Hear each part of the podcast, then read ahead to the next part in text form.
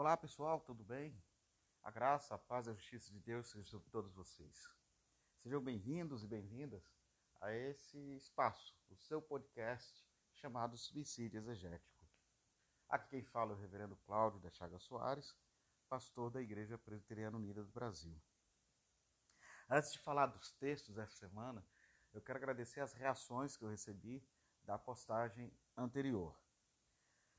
Uh, uma das postagens citou, uh, fala, citou que não conseguia compreender por que uma das leituras propostas uh, no lecionário domingo passado era a primeira carta de Paulo aos Coríntios, capítulo 12, versos de 1 a 11, se não me engano. Uh, dizia que não conseguia entender a correlação entre o texto de Caná da Galileia com o texto sobre a questão dos dons na vida da comunidade, né? É, aquele tratado, que eu chamo de tratado de espiritualidade, né? Da, da igreja de Corinto, escrito por Paulo. Ah, mas que ela agradecia, porque quando eu fiz o aporte no comentário sobre a palavra diáconos, os diáconos, traduzindo a palavra, ao invés de falar os empregados, os servos, colocar a palavra diácono, ampliou o olhar tá? aplicabilidade de 1 Coríntios 12, 1 a 11, ah, em paralelo com o texto de Caná da Galileia. Então agradeço por esse retorno. Então entrando na, no texto dessa semana, que é o que nos interessa, né, gente? Ah, segundo o lecionário é, revisado comum ou comum revisado, o texto proposto para essa semana são os textos da Bíblia hebraica, o texto de Neemias 8, 1 a 3, 5 a 6, 8 a 10. O salmo é o Salmo 19. Continua a carta de Paulo aos Coríntios, capítulo 12, na primeira carta aos Coríntios, capítulo 12, agora os versos 12 a 31a. E o evangelho proposto é o evangelho de Lucas, capítulo 4, 14 a 21.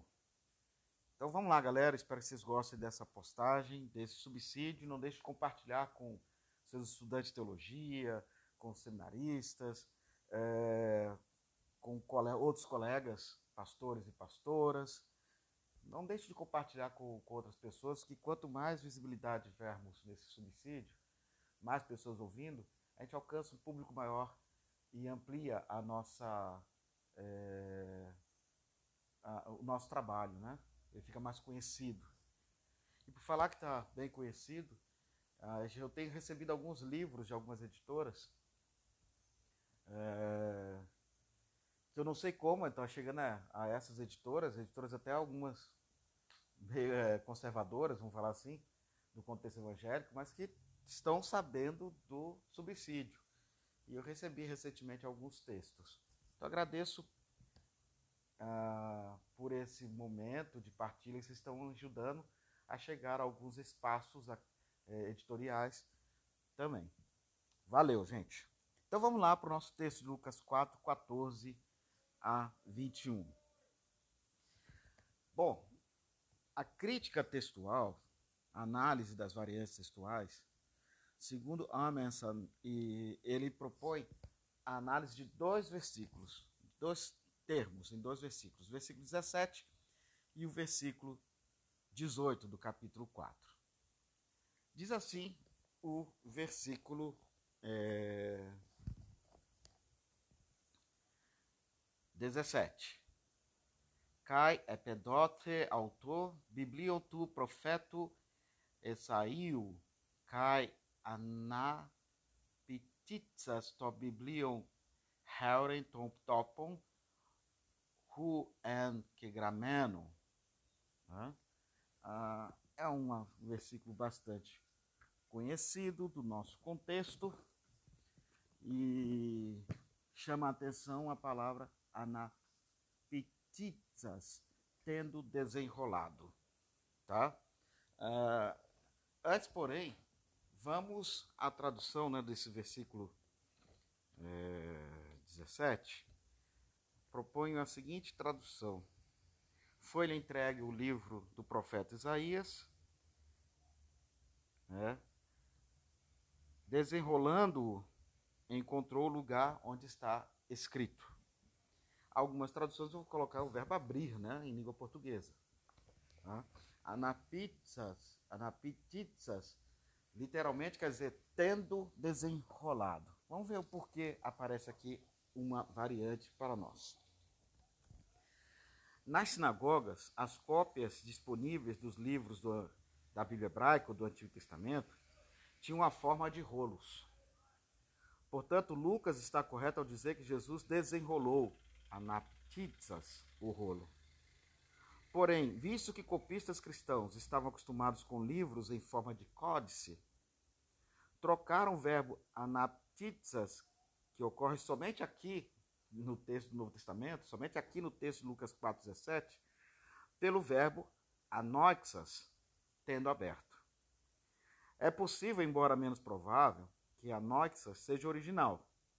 Neste caso, um copista teria trocado o verbo anoxas por anaptitsas, aqui no versículo 17, para fazer a ação inicial de se de desenrolar corresponder mais de perto com a ação final de fechar ou enrolar, descrita no verso 20, com o verbo pititsas, enrolou. Em algumas línguas, a única palavra disponível para rolo ou livro se refere a um volume com páginas em forma de livro. Nessas línguas, soaria estranho, então, falar sobre desenrolar um livro. Em razão disso, talvez tenha que dizer, na língua-alvo, que Jesus abriu o livro. As traduções que dizem que Jesus desenrolou o, o, o rolo, nós temos na TEB, na Nova Bíblia Jerusalém, na NVI, estão seguindo o que parece como texto, o texto fixado por Nestle Alan e também pelo texto fixado do o Novo Testamento grego, né, que é o texto da Sociedade Britânica, né, do Kurt Alan. Outras, no entanto, que dizem que ele abriu o rolo, é, ou abriu o livro, tal como temos na Ara, na nova tradução da linguagem de hoje, há algumas versões da NVI em português, né? a Bíblia da CNBB, provavelmente se baseiam em anactitsas, desenrolou, mas preferem o verbo abrir, pela mesma razão que levou os copistas antigos a criar a variante textual anoxas. Eu, particularmente, eu gosto da expressão anaptitsas, essa ideia de desenrolar o livro. Por quê? A ideia que se tem na cabeça um semita, no caso, no caso do contexto judaico, é que o, o, o livro em rolo ele representa a abóboda celestial, né? A abóboda celestial, segundo o, o texto da, dos Salmos, ele é como se fosse um rolo que Deus vai é, desenrolou. E no fim, e no, no, no, momento da escatologia, ele vai fechar, vai, vai, vai fechar esse rolo, né? Ele vai, ele desenrola e vai enrolar de novo. Né? Ah, então a ideia que se tem do livro que vai se revelando aos poucos, né? Se abrindo aos poucos, eu acho que ele é mais original, mais dentro da ideia semita e que tem a ver dessa correlação com o texto como provindo do céu. Né? E ainda lembra, pegando aqui a, é, a, a, Baker, né, Elizabeth Baker, a ideia do, do segundo templo, né, em que a abóboda né, no segundo templo era, era expressões da, da, da, do mundo celestial. Então dá-se essa, essa recuperação dessa mística diante do texto da Escritura Sagrada. Eu acho legal essa. Por isso que eu opto pela anaptizas. E entendo porque os copistas depois colocaram anoxas, né? abrir, em lugar de anaptizas, quer dizer, tendo desenrolado. O outro versículo também que aparece uma variante é o versículo 18. Aí tem a ver com a variante apestel, perdão, apestalcamer, ele me enviou. Diz assim o versículo 18. Isso mesmo. Uh, Pneuma Kyrio epeme, o Heineken ekrisemer, euangelizas tai ptochos, apestalkeme, keritza aihimalotos afesin, kai tiflos anabletsin, apostelai tetraus menus en afesin, ou enafesin. Ah, é um texto bem conhecido também por nós, versículo 18. Na verdade, toda essa película é muito conhecida. Né? E que podemos traduzir da seguinte forma. Ah, versículo 18. O Espírito do Senhor está sobre mim, porque ele me ungiu para evangelizar os pobres.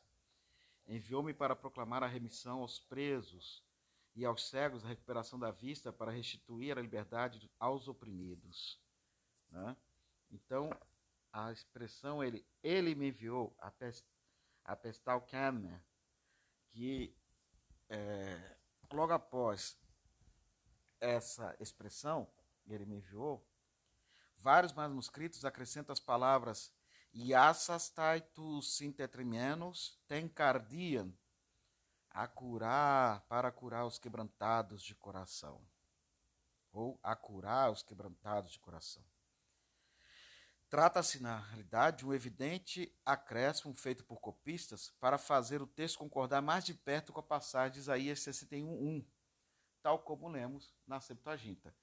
Então, essa construção mais longa, pegando ah, logo depois da Pestal Kemer, a frase taitus sintetrimenos tem cardia, curar os quebrantados de coração, esse acréscimo, ele foi feito, como vimos aqui, com a finalidade de harmonizar o texto com a profecia de Isaías 61.1. Sabemos que o texto de Lucas 4, essa parte especificamente que ele cita o profeta Isaías, na realidade, é um compilado de textos. A gente vai ver agora mesmo aqui alguma coisa sobre isso. Tudo bem? Então temos essas duas variantes mais específicas. Vamos então comentar agora um pouco o nosso texto. Né? Nosso texto começa no versículos 14 a 15. E já nos chama a atenção esse versículo uma expressão presente aqui no texto, que fala sobre que Jesus ele volta a Galileia e diz assim: "Ente diname tu pneumatos". No, na dinâmica do espírito ou no poder do espírito, né? Ah, diz o versículo 14: "Kai ripestrepsen ho Jesus ente diname tu pneumatos" estem Galileiam. Kai femen exalten cat holes tes perihoru perialtu. Né? Ah, versículo 14, então, diz o seguinte. Ah, Jesus voltou então para Galiléia com a força do Espírito. Né? Ou na força do Espírito. Eu gosto ainda da expressão na dinâmica do Espírito. É interessante a força como dinamismo, o fruto dinamismo. E não gosto da expressão poder. Muitas vezes que nós traduzimos até essa, esse termo dinames, ele aparece lá em Atos 1.8. E aqui a gente traduz, né? Recebereis o poder, né?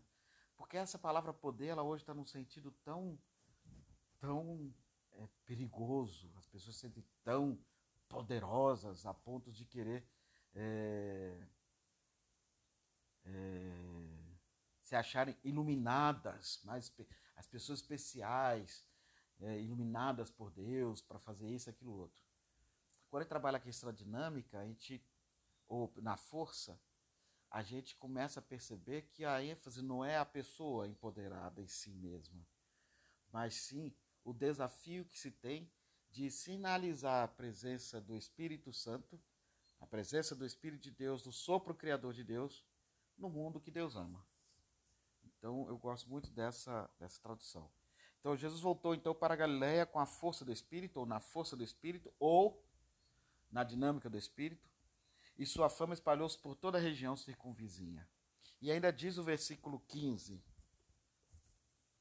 Cai autos e didasken entais sinagogais auton doxazomenos ripopanton. E ele né, ensinava em suas sinagogas e era glorificado por todos. Né?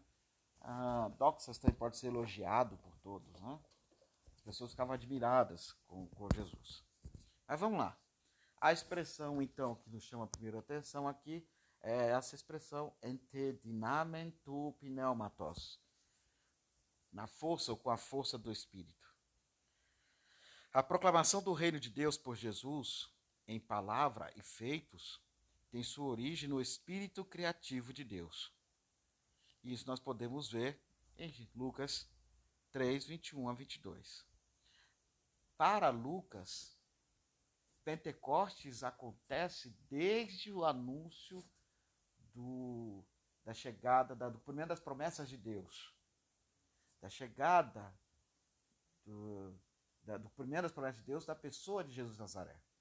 Por isso que o primeiro relato de Pentecostes em Lucas é o relato do encontro de mulheres grávidas, em que Elizabeth ou Isabel, cheia do Espírito Santo, faz a saudação Maria, né? que a gente conhece como Ave Maria, né? Ave Maria, cheia de graça, né? etc, etc, etc. Né?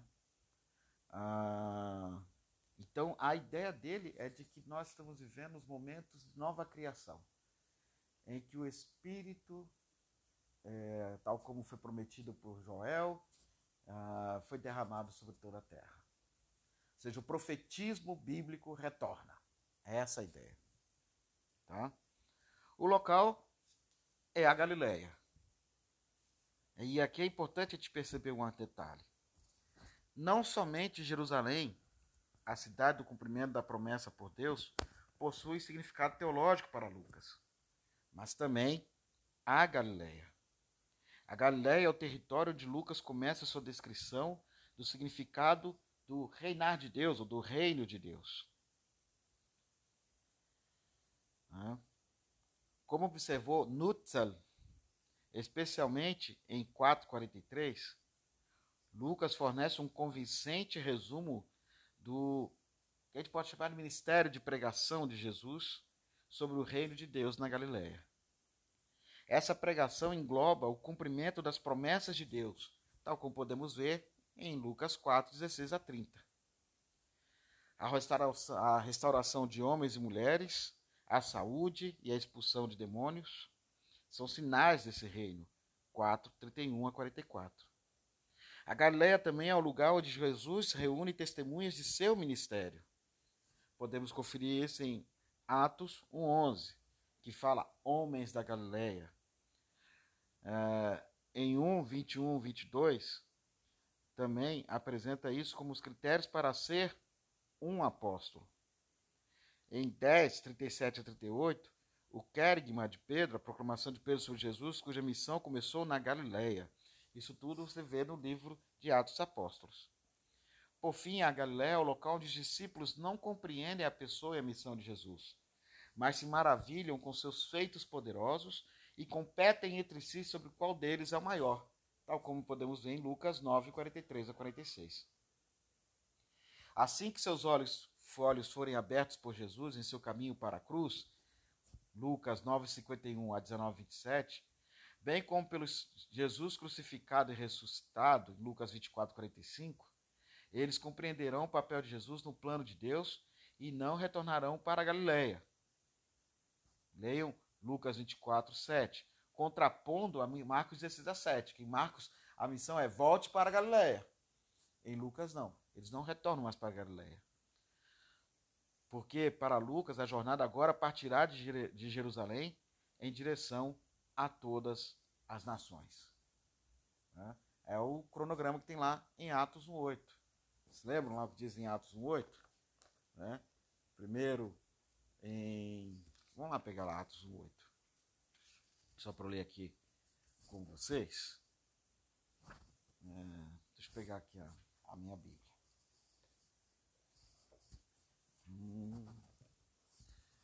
E vocês receberão a dinâmica do Espírito, na dinâmica do Espírito, começando em Jerusalém, né? aí vai indo. Samaria, Galileia, até os confins da terra. Né? Então começa em Jerusalém toda a ação de Jesus. Segundo Lucas. Tá? A igreja continua em Jerusalém. O local do assassinato de Jesus, da sua morte, né? Mas também da sua ressurreição. Isso é interessante na proposta de Lucas. Outro aspecto importante em Lucas, que está no versículo 15, logo na expressão cai autos edidas, edidas quem tais sinagogais auton, né? e ele ensinava nas sinagogas. É, é algo muito importante para nós no que diz respeito a uma das características das, da, do agir de Jesus. Né? De, e tem a ver com didasken, quer dizer, é, é didasken, é, tem a ver com o verbo didasco, que quer dizer didática, ensino. Lucas introduz um de seus temas dominantes. Jesus é apresentado por Lucas como um mestre de sabedoria. O verbo didasken é usado com referência a Jesus 14 vezes no Evangelho de Lucas.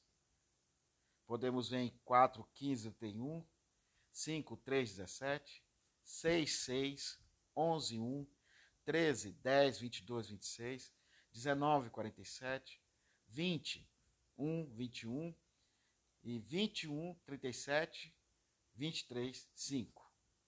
Várias dessas passagens se referem às pregações de Jesus na sinagoga e no templo. Jesus é chamado de mestre, de dascalé, na forma vocativa, né? Treze vezes. Temos lá em Lucas 7,40, 8,49, 9,38, 10, 25, 11, 45, 12, 13, 18, 18, 19, 39. No capítulo 20, olha só várias vezes, versos 21, 28, 39. Capítulo 21, versículo 7, 22, versículo 11. E ele é chamado de Senhor, epístata, seis vezes em Lucas. Em 5, 5, 8, 24. Né? Em 5, 25 e 8, 24, duas vezes 8, 24. Em 9, 39, 49 e 17, 13. Através deste tema, Lucas enfatiza a autoridade de Jesus para falar ao povo sobre Deus e seu plano de salvação. Ele também deixa implícito que Jesus, enquanto mestre, tem discípulos para quem seu caminho é normativo. Então, isso é de grande importância para nós. Ah, há um, um, um vídeo legal do Rob Bell, é, em que ele fala sobre essa questão de Jesus como mestre e os discípulos que seguem atrás de Jesus, né, comendo pó da, que, que os mestres levantam da, das suas, é, das suas da, da, do seu movimento de andar na, na areia, né? É muito interessante, eu recomendo até que vocês assistam um pouco sobre esse esse, essa, esse vídeo do Rob Bell, uh, você encontra no YouTube facilmente, e é sobre discipulado. É interessante, porque o, o, o, o discípulo queria ser igual ao mestre. Então é interessante isso. Então, tal como é, Jesus peripateticamente ensinava, andando, né, ensinando as pessoas, nós devemos também dar mais valor a essa dimensão do ensino na vida missionária em nossas comunidades, que é um espaço pouco aprofundado. Na verdade, nós estamos tendo um, um, esvaziamento do ensino em nossas igrejas. É uma questão que tem que ser discutida. Outra informação também muito presente nos textos de Lucas tem a ver com a expressão presente em nosso texto, entais sinagogais salton, em suas sinagogas. Observe com que frequência a interpretação da identidade de Jesus acontece em uma sinagoga, tanto em Lucas, por exemplo, 4, 16 a 30, como em Atos, por exemplo, 13, 13 a 52. Por meio do tema da sinagoga, Lucas sublinha como Jesus está em continuidade com as antigas promessas de Deus. Mas há também ali perseguição e oposição a Jesus, como podemos ver em 4, 16 a 30, como também aos seus discípulos, em 12, 11, 21, 12 e em Atos 18, 1 a 11.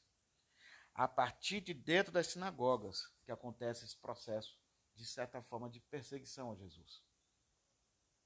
É, mas não confundamos, gente, é, essas perseguições ocorridas nas sinagogas como uma prática comum do, do, dos judeus, não, tá? Com certeza Jesus ele entrava em conflito com algumas lideranças locais. E ele vai sofrer as consequências dessas. É, principalmente ele, que, é, que era um mestre, poderia colocar em dúvida o ensino, ou mesmo é, gerar um certo é, contratempo com as lideranças locais. Então ele vai sofrer com isso. Os discípulos também sofrerão, mas dentro dos Atos Apóstolos sofrerão uma certa perseguição a ponto de tentarem silenciá-los, para que eles não anunciem mais ah, ah, o Evangelho de Jesus ressuscitado. Né? Ah, mas mesmo em Lucas, Jairo, por exemplo, chefe de uma sinagoga, em 8,41, é favorável a Jesus, enquanto um outro chefe anônimo, em 13,14, é hostil a ele. A comunidade lucana luta para dialogar com seus irmãos irmãs e judeus sobre Jesus como aquele que cumpre suas escrituras comuns. A narrativa de Lucas Atos não é um relato de sucesso ininterrupto a respeito de como a palavra de Deus foi da Galiléia até Jerusalém e daí até os confins da terra. A cruz mitiga qualquer propensão de Lucas a escrever uma teologia da glória. Não há em Lucas, e isso é importante a gente ter, uma teologia triunfalista. E às vezes a gente lê os Atos Apóstolos e os Evangelhos com esse olhar triunfalista. Não, não há em Lucas isso. Ele não reivindica né, uma teologia triunfalista da glória, uma teologia da glória, da cruz triunfalista. Ele mostra, pelo contrário, que a cruz, ela é, é uma pedra, uma pedra no sapato de qualquer movimento que pretende ser triunfalista em si mesmo. Tudo bem? Vamos então agora aos versos 16 ao 21, que são os textos que nos que quero me prender aqui especificamente. Né? Esse relato Segundo Raymond Brown, Joseph Fitzmyer e Roland Murphy, segundo eles, trata-se de um relato programático do ministério de Jesus. E é um exemplo, ótimo exemplo da organização lucana dos materiais de acordo com os princípios teológicos de promessa e cumprimento, tal como lemos em Lucas 1, de 1 a 4. Para descrever a pregação inaugural de Jesus, Lucas usa como uma de suas fontes o texto de Marcos 6, 1 a 6a, uma passagem que não descreve o ministério de Jesus. Lucas também usa materiais tradicionais próprios nos versículos 23 e 27, 25 a 27. Isso veremos na próxima, na, na, na próxima reflexão sobre esse texto. No entanto, os versículos 17 e 21 e quem quiser ampliar um pouco, os versículos 28 e 30 de Lucas 4 evidenciam as temáticas teológicas de Lucas e são de sua própria autoria. Quando falamos de Lucas aqui, é importante que saibamos que nós não estamos falando da pessoa Lucas, mas sim de um redator chamado Lucas, já que a, a tradição deu a obra do Evangelho e Atos Apóstolos, que era uma obra comum, falando que ela era provinda de uma mesma de um mesmo redator chamado Lucas. Eu posso chamar aqui que não é o Lucas histórico, né? é, mas a comunidade lucana, podemos também falar assim. Né? Podemos falar dessa forma, a comunidade lucana. Então vamos lá o versículo 16. Aparece aqui uma informação no versículo 16 muito interessante. Né? Eu vou ler aqui para vocês o versículo 16 e depois eu faço uma tradução. Kai elten es Nazará, hu en tetramenos, kai exelten katator eiotos auto, ente gemeraton sabaton, ente sinagogen, kai aneste anagno, anagnonai. Né? versículo 16, que diz assim: versículo 16. E ele foi a Nazaré, onde fora criado. E segundo seu costume, entrou em dia de sábado na sinagoga e levantou-se para fazer a leitura. Chama a atenção a expressão onde fora criado, né? que é who and tetramenos. É importante para a interpretação da reação dos habitantes da cidade no difícil versículo 22 destacar, já de início, que os compatriotas de Jesus na pequena e obscura Nazaré, veja João 1,46, pensam que conhecem a ele e suas origens. É interessante perceber que Jesus retorna para Nazaré na seguinte perspectiva de que ele entendia que Nazaré o reconheceria. Porque a palavra Nazar, além de ter essa dimensão de é um radical quer dizer é, é, raízes, né? É, e aí lembra lá o profeta Isaías falando do rebento. Ela também quer dizer aquela, aquele que guarda. Então, para Lucas, na cabeça de Lucas, é, Jesus possivelmente ter chegado à sua terra natal movido pela esperança de que essa comunidade o reconheceria como o, o, o a, é, é reconheceria nele o cumprimento das promessas de Deus, porque ela saberia guardar, saber, ela soube guardar essa tradição das promessas. Mas não é o que vai acontecer. Né? Não é o que vai acontecer. Né? Mais uma vez, temos a ideia aqui da sinagoga. Né? As sinagogas, de novo, presente no texto. Parece que a celebração na sinagoga no sábado, durante o primeiro século ali, mais ou menos, da Era Comum, era constituída do cântico de um salmo, da recitação do Shema e das 18 bênçãos, e uma leitura da Torá e uma leitura dos profetas, e um sermão sobre o significado das leituras, e no final uma bênção pelo presidente e a bênção sacerdotal de número 6, 24 a 27. Parecia que havia essa estrutura nas sinagogas. A existência de um ciclo de três anos de leituras nessa época é altamente controversa, como temos visto hoje. Mas havia um núcleo de leituras que eram feitas naquela sinagoga. Jesus chega num dia de sábado. E essa informação também é importante para nós. Não é? Jesus chega para Nazaré no dia de sábado, enterremeraton sabaton, né? um dia de sábado. Este é o primeiro de seis incidentes que tratam de atividade de Jesus no sábado. Confiram aí na Bíblia de vocês. Lucas 4, 31 a 37, 6, 1 a 5, 6, 6 a 11, 13, 10 a 17 e 14, 1 a 6. Essa narrativa é programática para a interpretação das atividades que Jesus realiza no sábado.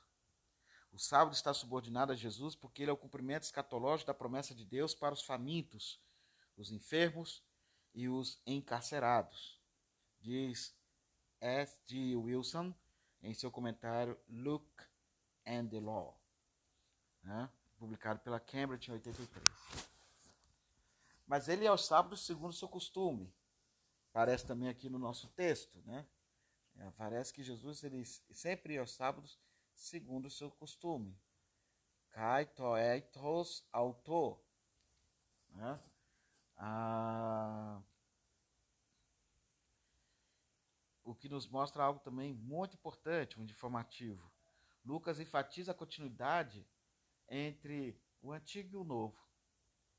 Jesus se situa na melhor linha das tradições de Israel. Ele não rompe com a tradição de Israel.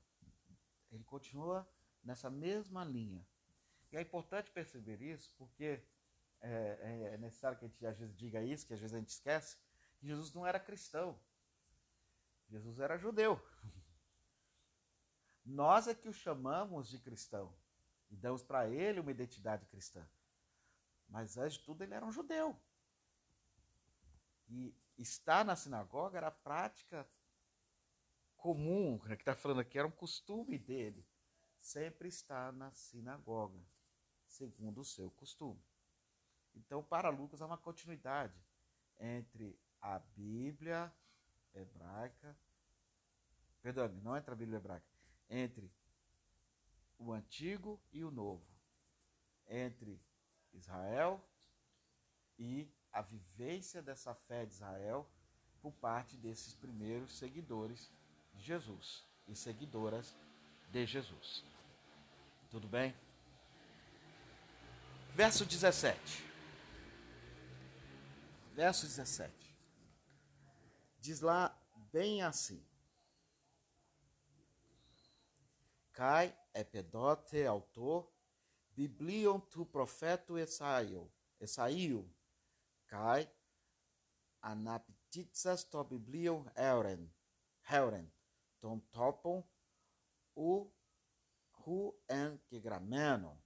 Versículo 17 diz assim, né? já lemos ele aqui no começo, mas é bom retomar. Foi entregue o livro do profeta Isaías, abrindo-o, encontrou o lugar onde está escrito. Né? Na verdade, foi entregue o rolo, né? Ele tomou o rolo em suas mãos. Né? Aquela tradução que eu peguei aqui do Melina, ele fala ah, é, o livro. Então ele foi entregue o rolo do profeta Isaías e abrindo-o encontrou o lugar onde está escrito. E a expressão encontrou o lugar é de grande importância na construção do, da teologia de Lucas, Harrington Topon. Aqui estamos lidando com a teologia lucana da promessa e do cumprimento. Como análise dos versos 18 e 19 deixará claro, este texto de Isaías não se encontrava em nenhum dos rolos da sinagoga. Trata-se de uma composição artística, ou seja, uma construção literária, teológica, feita pelo próprio Lucas, formada pela combinação de Isaías 61, 1 a 2 e Isaías 58, 6, em que transparece o colorido próprio dessa, podemos chamar, entre aspas, cristologia lucana. Este, é, e, e, isso podemos ver agora nos versículos 18 a 19 que, eu, que são os textos muito proclamados, pelo menos nós da Teólogos da Libertação gostamos muito desse texto, né? que é a grande proclamação de Jesus, que para Lucas representa muito do ministério de Jesus, da sua prática como mestre e da sua prática como profeta do povo. Pneuma Kyrio epemé, hu heineken ekrisen me, Evangelistas tai ptohos, apestal kemme, keritza hai arhimalotos afesin, kai tiflos anablepsin, apostelai tetraus menos, menos enafese. Né? Versículos 18 e o 19. Keritzai eniauton kyriodecton. Né? ah, que diz esses versículos o seguinte: O Espírito do Senhor está sobre mim, porque ele me ungiu para evangelizar os pobres, enviou-me para proclamar a remissão aos presos e aos cegos a recuperação da vista, para restituir a liberdade aos oprimidos e para proclamar um ano de graça do Senhor, o ano do jubileu. Né? Os versos 18 a 19 é importante chamemos atenção aqui. Este texto consiste, como já disse anteriormente, de Isaías 61, versos 1a, b e d, e capítulo 58 de Isaías, versos 6d, e depois Isaías 61, 2a.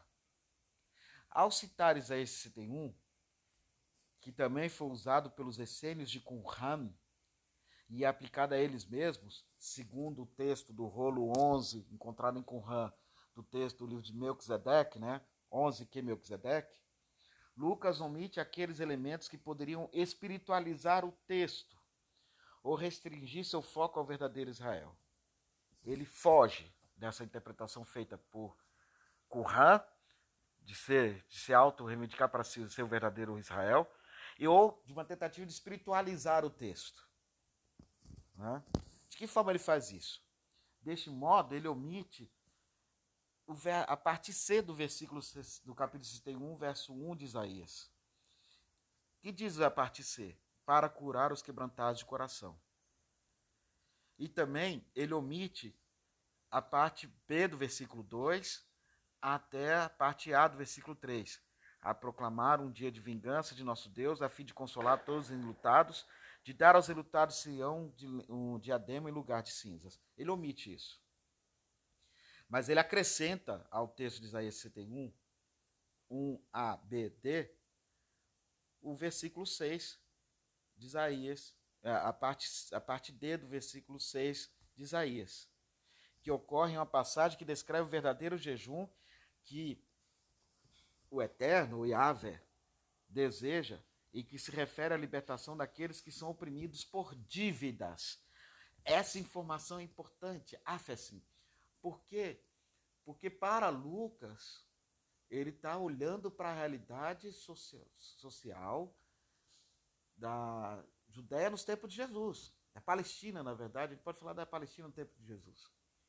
De toda aquela região. Somente a Galileia, que sofria com os abusos por parte da, do, dos, dos, partidários é, da política imperialista romana é, na Judéia, através do templo e do, dos seus representantes, né, é, herodianos, o poder, poder é, templo-estado, né?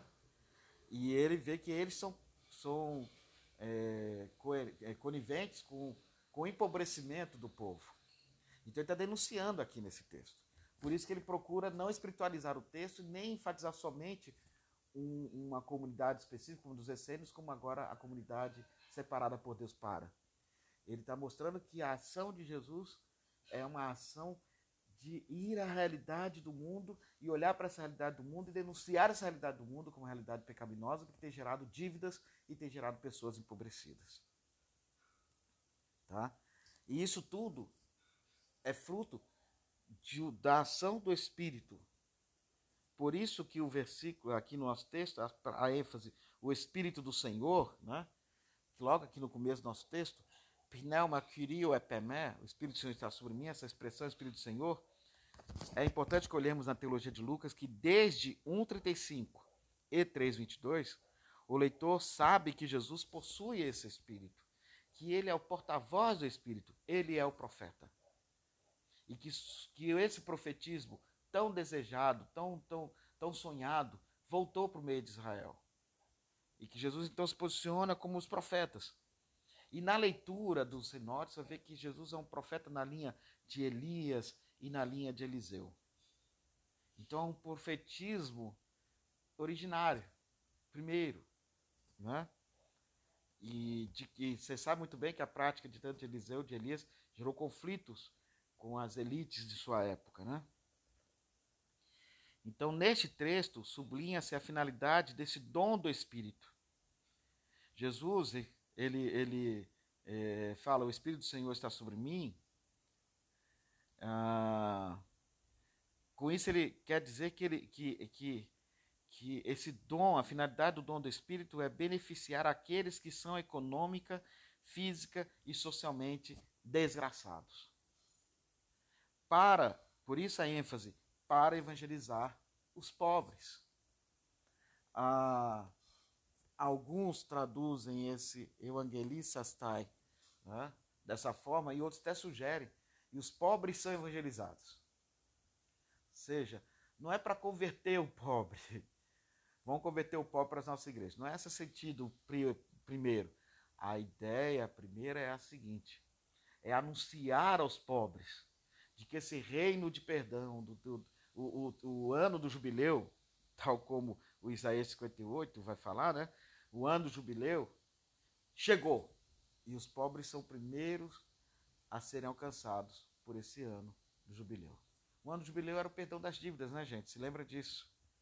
As pessoas que haviam ficado, em, que se empobreceram, ah, os bens eram devolvidos para elas.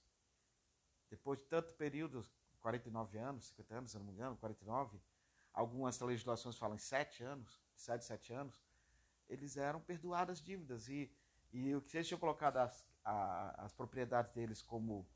É, como é que fala? Como é, uma apólice de seguro.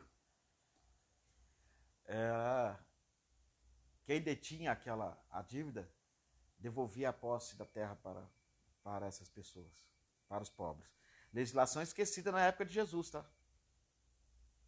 Jesus está reivindicando de novo essa legislação como válida para, como um anúncio de boa nova para os pobres.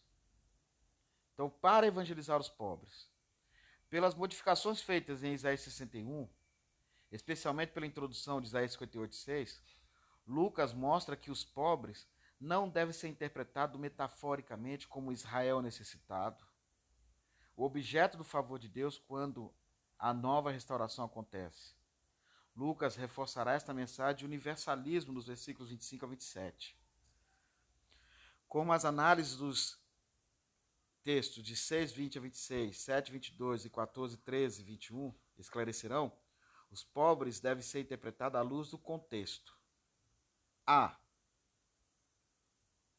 A remissão dos Pedros, do, dos presos, dos Pedros, a remissão dos presos. Os pobres endividados, eles eram, muitos deles eram aprisionados, agora são libertos. Às vezes, este aspecto do ministério de Jesus é visto como realizado em 13, 10 a 17 e 23, 19 a 43. Mas talvez seja melhor interpretá-lo como uma referência àqueles que estão encarcerados por causa de dívidas. É essa a ideia. Jesus falará àqueles que podem ser responsáveis por tal encarceramento em Lucas 6, 35 e 37. A imagem do jubileu bíblico também é trazida à tona nessa expressão. O ano do jubileu acontecia a cada 50 anos. No jubileu, os campos descansavam, as pessoas retornavam às suas casas, dívidas eram canceladas e escravos eram, libertos. A imagem daí deriva, derivada sustentava a restauração, início, fé na soberania de Deus e a convicção de que as estruturas sociais e econômicas devem refletir o reinado de Deus. E é importante olharmos isso. Tá? É de grande valia. Outra palavra também nos chama a atenção aqui no texto é a palavra áfesis. Né? Áfesis. Está aqui. Kiritsai, kiritsai, ai, himalotos áfesin. E depois lá no, no final. Apostelai, tetrausmenos enafesei. Né? Proclamar é, kiritsai ais himalotos afesi. Desculpa, mas estou um pouquinho cansado hoje. Tá? Ah,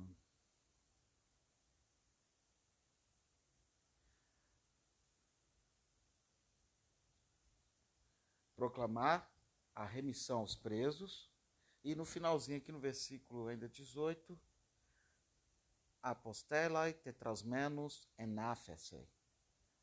Restituir a liberdade né, aos oprimidos.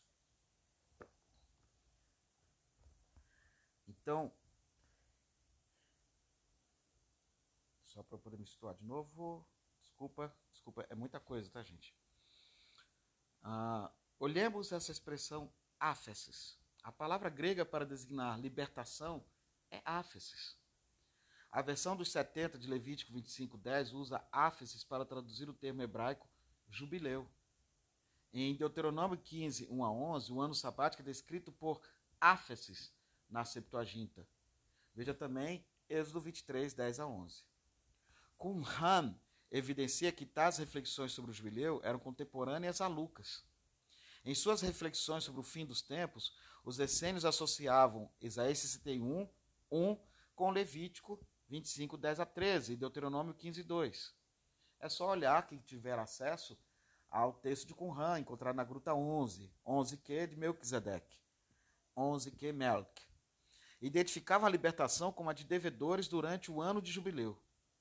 Embora este fundo socioeconômico do jubileu esteja bastante presente nesta passagem, também deve-se recordar que áfesis é a palavra usada por Lucas para designar remissão dos pecados.